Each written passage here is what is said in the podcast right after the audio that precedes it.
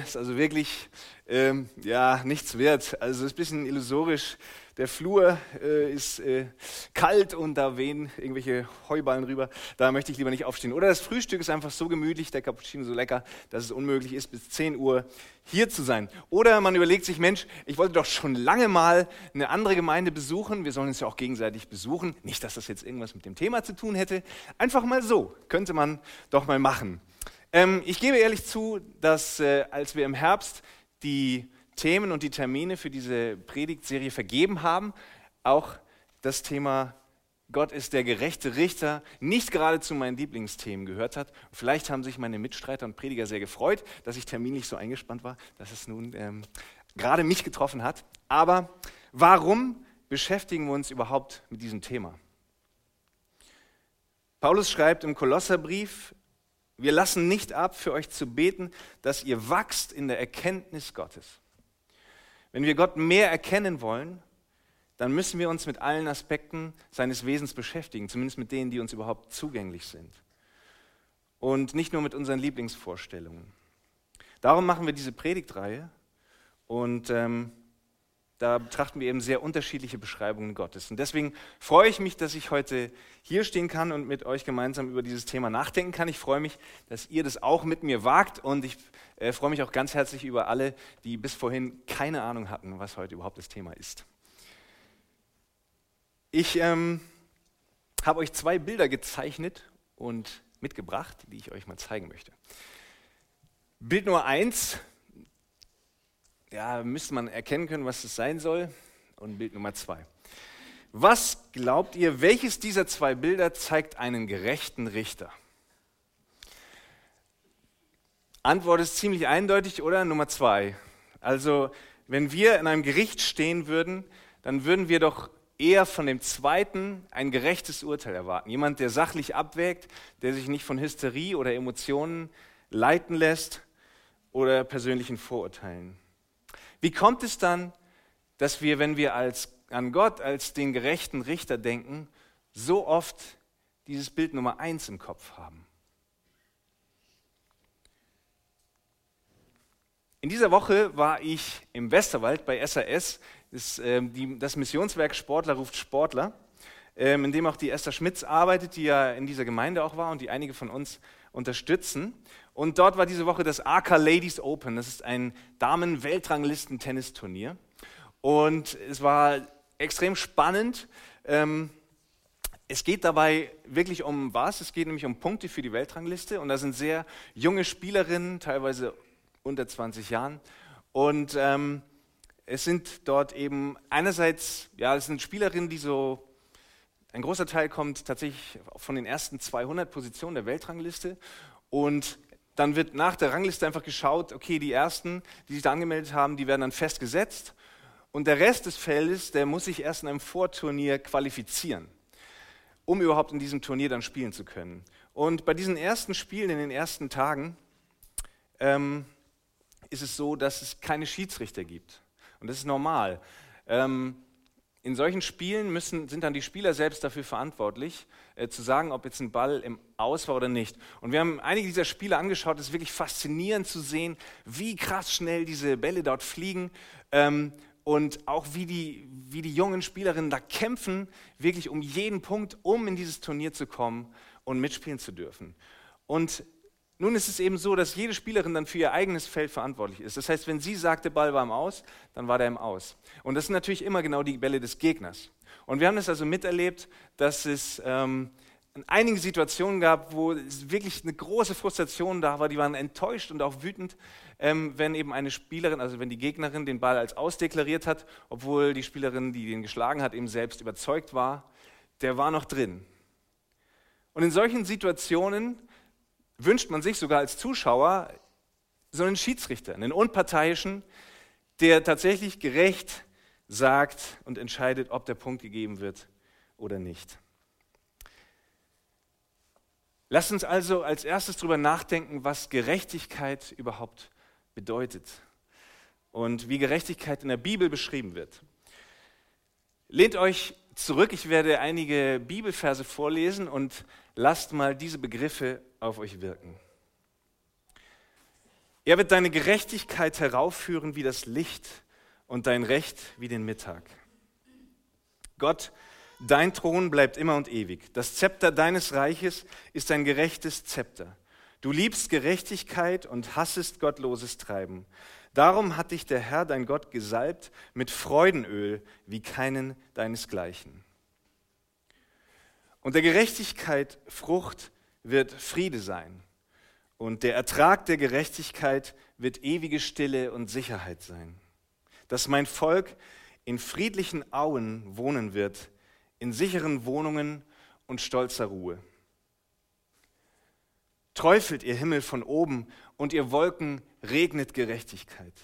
Die Erde tue sich auf und bringe Heil und Gerechtigkeit wachse auf. Oh, dass du meine Gebote gemerkt hättest, so würde dein Friede sein wie ein Wasserstrom und deine Gerechtigkeit wie Meereswellen. Dann wird dein Licht hervorbrechen wie die Morgenröte und deine Heilung wird schnell voranschreiten und deine Gerechtigkeit wird vor dir hergehen und die Herrlichkeit des Herrn wird deinen Zug beschließen. Zu schaffen, den Trauernden zu ziehen, dass ihnen Schmuck statt Asche, Freudenöl statt Trauerkleid, Lobgesang statt eines betrübten Geistes gegeben werde, dass sie genannt werden Bäume der Gerechtigkeit, Pflanzung des Herrn, ihm zum Preise. Ich freue mich im Herrn und meine Seele ist fröhlich in meinem Gott, denn er hat mir die Kleider des Heils angezogen und mich mit dem Mantel der Gerechtigkeit gekleidet wie einen Bräutigam mit priesterlichem Kopfschmuck geziert und wie eine Braut, die in ihrem Geschmeide prangt. Denn gleich wie Gewächs aus der Erde wächst und Same im Garten aufgeht, so lässt Gott der Herr Gerechtigkeit aufgehen und Ruhm vor allen Heidenvölkern. Um Zions willen will ich nicht schweigen und um Jerusalems willen will ich nicht innehalten, bis seine Gerechtigkeit aufgehe wie ein Glanz und sein Heil brenne wie eine Fackel. Und die da lehren werden, leuchten wie des Himmels Glanz und die viele zur Gerechtigkeit weisen wie die Sterne immer und ewiglich. Ich will mich mit dir verloben für alle Ewigkeit. Ich will mich mit dir verloben in Gerechtigkeit und Recht, in Gnade und Barmherzigkeit. Es ströme aber das Recht wie Wasser und die Gerechtigkeit wie ein nie versiegender Bach. Euch aber, die ihr meinen Namen fürchtet, soll aufgehen die Sonne der Gerechtigkeit und Heil unter ihren Flügeln, und ihr sollt herausgehen und springen wie die Mastkälber. Wir sehen also, Gerechtigkeit ist etwas Wunderschönes. Gerechtigkeit ist wie eine wärmende, leuchtende Sonne. Gerechtigkeit ist etwas, nach dem wir uns sehnen, was uns Sicherheit gibt, Halt und Frieden. Was Gerechtigkeit ist, wird uns auch deutlich, wenn wir das Gegenteil anschauen, die Ungerechtigkeit. Und dann schauen wir in ein wirklich hässliches Gesicht. Dunkelheit, Dreck, Gewalt, Machtmissbrauch, Bestechlichkeit, Skrupellosigkeit, Blut, Armut, Folter, Hinrichtung, Raub, Mord. Leider ist es genau das, was uns ständig aus den Nachrichten oder auch aus den Berichten von Menschenrechtsorganisationen anschaut. Wenn uns mittlerweile fast jeden Tag von neuen Selbstmordanschlägen, Entführungen und Hinrichtungen im Namen Allahs berichtet wird, von der brutalen Zerstörung der Natur für Profit, vom Aussterben ganzer Tierrassen, von schwerer Kinderarbeit, vom kriminellen Sumpf des Drogenhandels, der Menschen abhängig macht und dabei über Leichen geht. Von Christen, die nur wegen ihres Glaubens mit irrsinnigen Behauptungen verleumdet und verurteilt werden können. Von Menschen, die wegen ihres Einsatzes für Gerechtigkeit verhaftet und gefoltert werden. Und auch von Anwälten, die nur deswegen selbst zum Ziel von Terror und Staatsterror werden, weil sie bereit sind, solche Menschen vor Gericht zu verteidigen. Dann entsteht zumindest in mir eine echte Sehnsucht nach einem gerechten Richter. Jemandem, der das letzte Wort hat, der Ungerechtigkeit nicht einfach stehen lässt, sondern Gerechtigkeit bringt. Die Sonne, die das Dunkel besiegen wird, die klare Luft, die wieder atmen lässt, das Wasser, das Leben wieder aufblühen lässt. Gott wird uns in der Bibel als ein solcher Richter vorgestellt, ein unbestechlicher, einer, der die Großen und Reichen nicht bevorzugt. Vor einigen Jahren habe ich Martin und Annette besucht, die leben in einer arabischen Stadt und ähm, dort gibt es ja Benzin zum quasi Nullpreis, also es kostet fast gar nichts, weil die sehr viel davon haben. Und es gibt mega breite Straßen, es gibt riesige Autos, so Straßenkreuzer fahren da überall lang. Und die Leute, die diese Straßenkreuzer fahren, die ähm, ja, sind nicht immer so ganz krass TÜV geschult wie wir hier in Deutschland. Und äh, da passiert schon mal äh, der eine oder andere Unfall, also ist da nicht selten und Verkehrsregeln sind auch eher so, naja, mal so als, als äh, Hinweis vielleicht. Ähm, und Martin und Ente haben uns erzählt von einem Fall, wo eben Bekannte von ihnen, die ähm, auch in diesem Land leben und Westler sind, waren in einen Verkehrsunfall verwickelt. Und gut, wir würden sagen, jetzt ohne Eigenverschulden. Ähm, es kam aber zu einer Gerichtsverhandlung ähm, über diesen Autounfall und sie wurden verurteilt und die offizielle Begründung des Richters war, sie sind ja Ausländer und wenn sie zu dem Zeitpunkt nicht da gewesen wären, wäre logischerweise der Unfall nicht passiert. Das war die offizielle Begründung. Ähm, auch die Bibel sieht ganz klar, wie es in dieser Welt zugeht und dass Richter nicht immer Recht sprechen, dass es eine Menge Richter gibt, die alles andere als Recht sprechen. In Prediger 5, Vers 7 lesen wir, siehst du, wie im Lande der Arme Unrecht leidet und Recht und Gerechtigkeit zum Raub geworden sind, dann wundere dich nicht darüber, denn ein Hoher schützt den anderen und noch höhere sind über beiden. Oder Micha 7, Vers 3, der Fürst und der Richter fordern Geschenke. Ja, die Bibel spricht eindeutige Warnungen an ihre Adresse aus. Psalm 2, Vers 10. So seid nun verständig, ihr Könige, und lasst euch warnen, ihr Richter auf Erden. Und deshalb freut sich Gottes Volk auf den Zeitpunkt, wenn die Ungerechtigkeit ein Ende haben wird. Psalm 103, Vers 6. Der Herr schafft Gerechtigkeit und Recht allen, die Unrecht leiden. Psalm 50, Vers 6. Die Himmel verkünden seine Gerechtigkeit, denn Gott selbst wird der Richter sein. Neulich haben wir in der Predigtreihe zum Gebet auch dieses Gleichnis gehört, in dem Jesus erzählt von dem ungerechten Richter. Und als Gegensatz dazu schildert er eben Gott als denjenigen, der seinen, der seinen Auserwählten Recht schaffen wird. Das heißt, Gott selbst sieht die Ungerechtigkeit, die auch seinen Kindern angetan wird und es ist ihm nicht egal, er wird ihnen Recht schaffen. Er wird das Unrecht nicht einfach so hinnehmen. Das ist doch eine gute und hoffnunggebende Perspektive. Wie, warum gibt es dann trotzdem dieses mulmige Gefühl, wenn wir von Gott als dem gerechten Richter hören? Warum freuen wir uns nicht einfach mit? Weil wir ahnen, dass es nicht nur um andere geht, sondern dass Gerechtigkeit etwas ist, an dem auch wir gemessen werden und an dem wir dann möglicherweise scheitern werden. Kennt ihr dieses Gefühl? Ihr fahrt selbstsicher und sogar innerhalb des Tempolimits in einem Auto spazieren, aber kaum taucht da oh, dieser Polizeiwagen auf, ähm, steigt ihr noch mal ein bisschen auf, auf die Bremse und äh, schaut noch mal ganz genau auf den Tacho, verzichtet auf das Überholmanöver, das ihr eigentlich gerade machen wollt. Oder ihr sitzt in der U-Bahn, auf einmal kommt der Ruf, Fahrscheine bitte, und schon denkt man, oh Mann, habe ich überhaupt mein Ticket dabei? Äh, ist es überhaupt noch in meinem Portemonnaie? Äh, habe ich eins gelöst? Keine Ahnung, ist es auf einmal auf wundersame Weise verschwunden? Kurze Nervosität, Adrenalinspiegel. Und Gerechtigkeit ist sicherlich noch sehr viel größer und anspruchsvoller als das Einhalten von Verkehrsregeln oder Fahrgastbeförderungsgesetzen. Insofern ist das mulmige Gefühl nur allzu verständlich.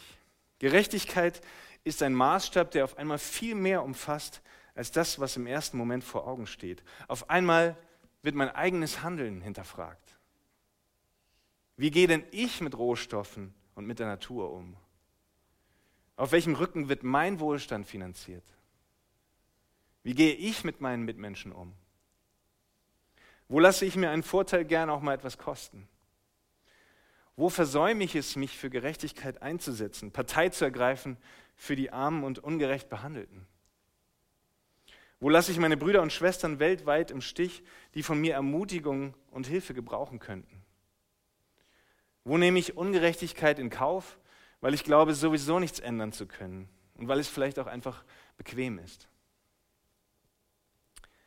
Paulus stellt einige harte Fragen, zunächst an die frommen Juden, aber vielleicht müssen wir uns solche Fragen auch gefallen lassen. Du lehrst nun andere und lehrst dich selber nicht? Du predigst, man solle nicht stehlen und du stiehlst. Du sprichst, man solle nicht Ehe brechen und du brichst die Ehe. Du verabscheust die Götzen und beraubst ihre Tempel. Du rühmst dich des Gesetzes und schändest Gott durch Übertretung des Gesetzes. Und dann kommt Paulus zu dem Schluss, der wirklich ziemlich vernichtend und frustrierend klingt. Denn wir haben soeben bewiesen, dass alle Juden wie Griechen unter der Sünde sind. Wie geschrieben steht, da ist keiner, der gerecht ist, auch nicht einer weil kein Mensch durch die Werke des Gesetzes vor ihm gerecht sein kann. Denn durch das Gesetz kommt Erkenntnis der Sünde.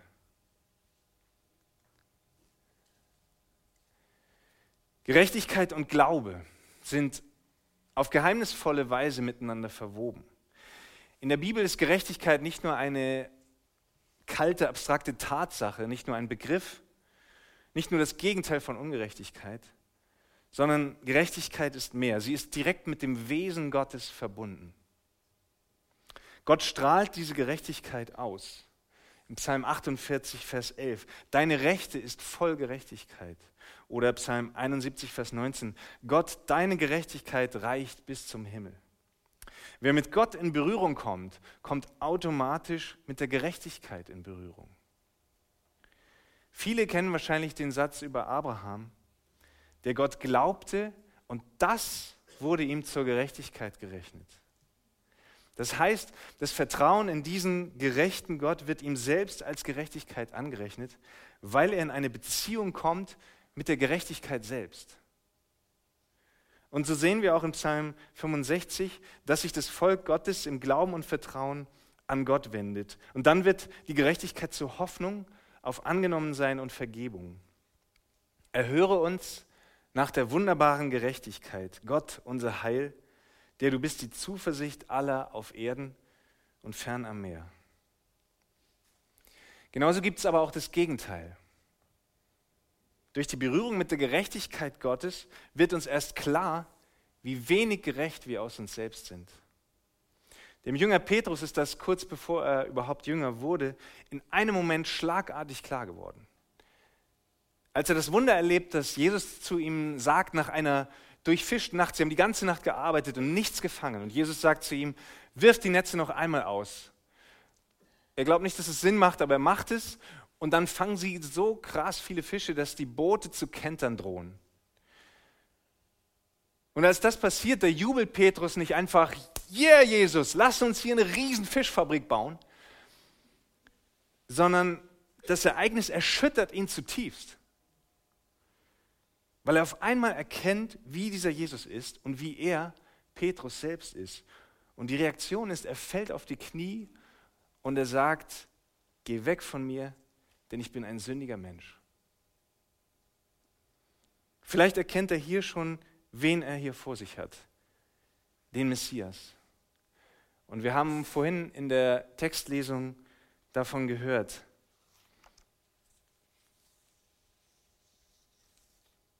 Das ist hoffnungsvoll und furchteinflößend zugleich. Wie es schon in Psalm 76, Vers 8 auch von, von Asa formuliert wird, furchtbar bist du. Wer kann vor dir bestehen, wenn du zürnest? Ja, wer kann bestehen? Das Urteil. Und nun gehen die Gerichtstüren auf, die Geschworenen betreten wieder den Saal, der Richter ebenso. Sie hatten sich zurückgezogen, um zu beraten. Auf der Anklagebank sitze immer noch ich. Herr Maas, bitte erheben Sie sich. Wir sind zu einem Urteil gekommen. Ja, wir sehen, dass Sie sich bemüht haben. Sie waren auch zum Teil sehr kooperativ. Aber die Faktenlage, die können wir nicht ignorieren. An den Fakten ist nichts zu drehen. Laut Gesetz muss das Urteil lauten, Punkt, Punkt, Punkt. Meine Schwester hat mir neulich eine Situation erzählt, die etwas ähnlich ist. Sie hat eine Freundin, die finanzielle Schwierigkeiten hat und die auch einige unkluge Entscheidungen getroffen hat. Und als meine Schwester gerade bei ihr war, kam der Gerichtsvollzieher, um Sachen zu beschlagnahmen, weil die Freundin eine Strafe nicht bezahlt hatte und nicht zahlen konnte.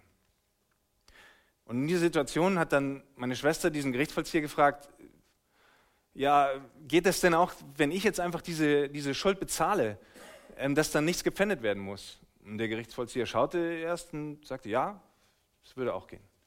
Also hat meine Schwester bezahlt und der Gerichtsvollzieher ging wieder. Die Schuld war beglichen, nicht nur vertagt, sondern beglichen. Genauso und sehr viel drastischer springt Jesus für uns ein. Er zahlt mit seinem Leben und wir sind frei. Wir können den Gerichtssaal verlassen als freie Menschen für einen Neuanfang. Es gibt nicht mal eine Bewährungsstrafe und nicht mal eine Gerichtskostenrechnung. Einfach frei. Wenn wir Jesus glauben und uns unter seinen Schirm stellen, sein Geschenk annehmen, ihn lieben und allein auf seine Rettung vertrauen. Diesen entscheidenden Satz haben wir neulich bereits äh, beim, bei einer Predigt, auch in dieser Predigtserie gehört aus Jesaja 53. Die Strafe liegt auf ihm, auf das wir Frieden hätten und durch seine Wunden sind wir geheilt. Und nun, was sind die praktischen Auswirkungen? Erstens, du bist frei von aller Schuld. Wenn du Jesus glaubst und ihn in dein Leben einlädst, dann bist du frei. Wenn dir das heute neu bewusst wird, dann äh, spürst du vielleicht das Bedürfnis, am Ende des Gottesdienstes springend diesen Raum zu verlassen. Nur zu. Tu dir keinen Zwang an. Und wenn du mit jemandem beten möchtest, dann mach das. Such dir jemanden, der, der dir geeignet erscheint. Hier sind Leute, die gerne dazu bereit sind. Schau einfach, mit wem du beten kannst. Ein zweites. Wenn Gott der gerechte Richter ist, und Gerechtigkeit so sehr liebt, dann ist es vielleicht angebracht anzufangen, Gerechtigkeit zu lieben. Ich habe das Gefühl, dass wir in unseren Gemeinden manchmal vielleicht zu sehr darauf beschränkt sind, dass wir selbst ja gerettet sind. Und ähm, Gerechtigkeit beschränkt sich für uns darauf, dass unser Heil da ist, dass unser Urteil aufgehoben ist. Aber wir ignorieren Gottes Wunsch nach Gerechtigkeit sein Wesen der Gerechtigkeit. Wir interessieren uns nicht mehr für die Ungerechtigkeit in der Welt.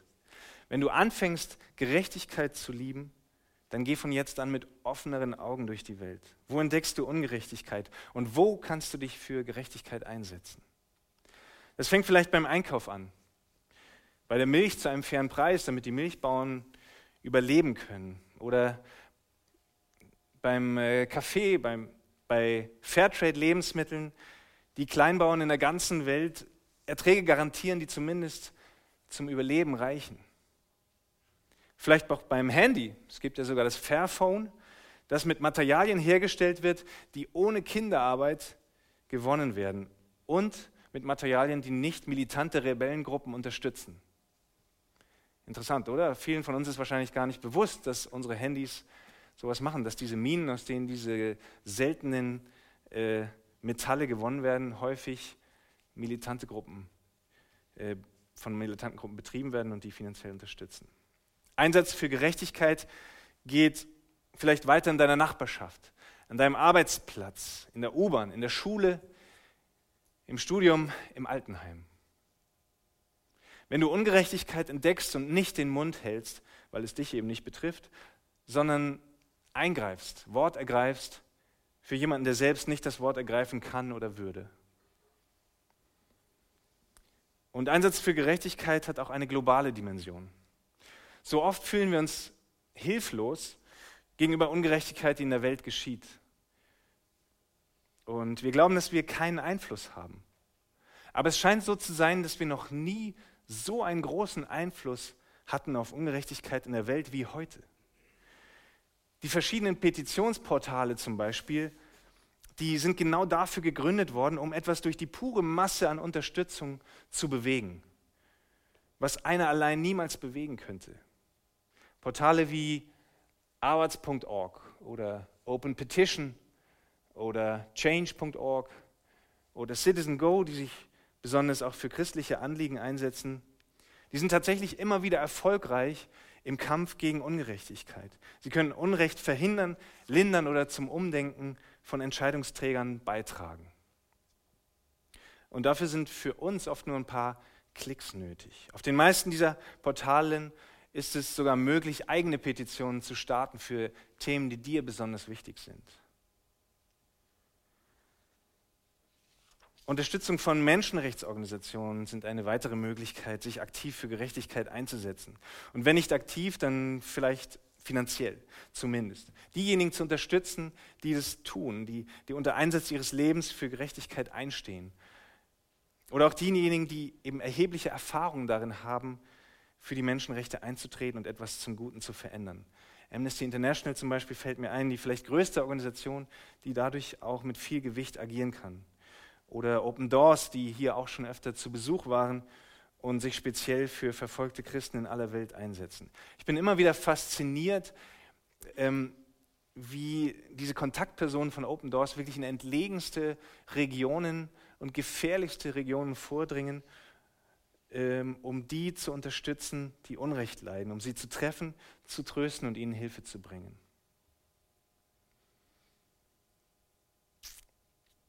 Wir können uns wahrscheinlich nicht vorstellen, ähm, ja, welchen Trost zum Beispiel so eine Postkartenaktion bringt, die von uns nicht mehr erfordert, einfach als eine Karte zu unterschreiben, kurz was draufzuschreiben und zum Briefkasten zu gehen.